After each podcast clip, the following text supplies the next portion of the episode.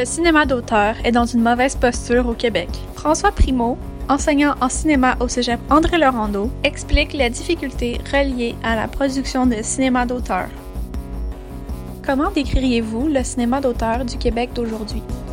Je ne sais même pas s'il y a du cinéma d'auteur qui se fait, en fait, parce que dès que tu es subventionné par euh, l'État, c'est-à-dire que la Sodec, Téléfilm ou peu importe, les, instances qui financent les films, ben il va y avoir d'autres mondes qui vont venir te dire comment faire les choses. Puis pour moi, le cinéma d'auteur, c'est la liberté du regard, d'avoir une voix qui est originale et qui prend pas nécessairement en considération le public. Or, la plupart des films qui sont faits aujourd'hui sont faits pour passer à la télévision après, parce que la vie en salle, elle est moins longue qu'elle était avant. Quels sont les enjeux auxquels fait face le cinéma d'auteur au Québec? Le cinéma d'auteur, euh, plein, plein, plein de défis. Avant les auteurs, il y en avait au Québec dans les années 60, 70, les années 80. Depuis que la SODEC puis des institutions comme ça euh, se comportent en banquier, qui donnent des primes à la performance et euh, qui récompensent les films qui font de l'argent, en fait. Je suis pas sûr qu'il y a encore des auteurs. Je pense qu'il y a Bernard Raymond, puis on encourage Bernard Raymond, puis Robert Morin. Puis on dit c'est eux les auteurs.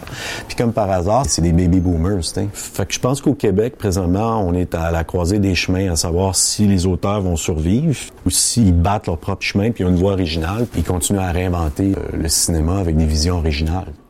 Quel futur estimez-vous pour le cinéma d'auteur au Québec? Quel futur? Je sais vraiment pas. Je sais pas comment répondre à cette question-là parce que ça dépend ce que tu entends par cinéma. Si c'est pour continuer dans cette veine-là d'un cinéma assez monolithique où tu as un ou deux auteurs par année qui réussissent à passer des films, où la plupart des gens, ce qu'ils vont voir, c'est Bon Cop, Bad Cop 2, tu sais, puis Père en flic. Puis il y a moins en moins de cinéma de répertoire. Un diagnostic de ça en 2018. Je sais pas, moi, s'il y a un futur euh, cinéma québécois, parce qu'il ressemble de plus en plus au cinéma américain, le cinéma québécois. Il cherche pas à sortir de la norme. Il doit fitter dans la norme. C'est comme ça qui est financé.